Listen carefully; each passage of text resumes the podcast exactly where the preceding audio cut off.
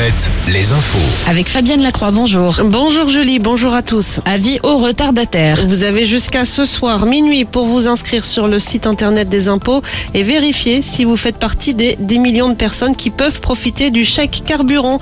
Euh, Ce coup de pouce pouvant atteindre 100 euros est versé sous condition jusqu'à ce soir, donc à ceux qui doivent prendre leur voiture pour aller travailler. Près de 7 millions de chèques carburant ont déjà été distribués. De nombreux rassemblements hier soir devant les préfectures contre les violences policières, des manifestants à La Roche-sur-Yon, à Angoulême ou encore à Angers. C'est le collectif Bassine Non Merci qui avait appelé à manifester pour dénoncer selon eux les conditions d'intervention des forces de l'ordre lors de la manifestation du week-end dernier à Sainte-Soline dans les Deux-Sèvres. Deux participants sont toujours hospitalisés.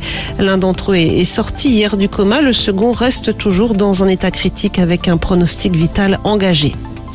À Bordeaux, les forces de l'ordre, elles sont intervenues ce matin sur ordre préfectoral euh, pour faire évacuer les locaux du site de l'université Montaigne, des locaux occupés depuis le 21 mars. À l'étranger, Donald Trump inculpé au pénal. Une première pour un ancien président américain. Donald Trump devrait comparaître mardi prochain à New York.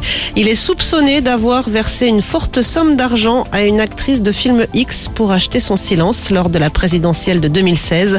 L'ancien locataire de la Maison Blanche dénonce une persécution politique. Au chapitre santé, le CHU de Poitiers euh, organise aujourd'hui un forum de l'emploi. L'hôpital veut recruter des infirmiers, des aides-soignants, des sages-femmes, des préparateurs en pharmacie ou encore des secrétaires médicaux. En foot, Hervé Renard devient le nouvel entraîneur de l'équipe de France féminine. Il va devoir rebâtir un groupe à moins de 4 mois maintenant de la Coupe du Monde qui se tiendra à partir de fin juillet en Australie et en Nouvelle-Zélande. Sur le terrain, toujours en foot, les filles de Lyon et du PSG ont perdu hier en Ligue des Champions. Euh, Ce soir, euh, c'est le retour de la Ligue 1 avec le match entre Marseille et Montpellier en ouverture de la 29e journée. Il y a du rugby également ce soir. Soyaux Angoulême reçoit Aix-en-Provence pour le compte de la Pro D2. Euh, Pas de top 14 en revanche ce week-end. Le Stade Rochelet bascule en Champions Cup.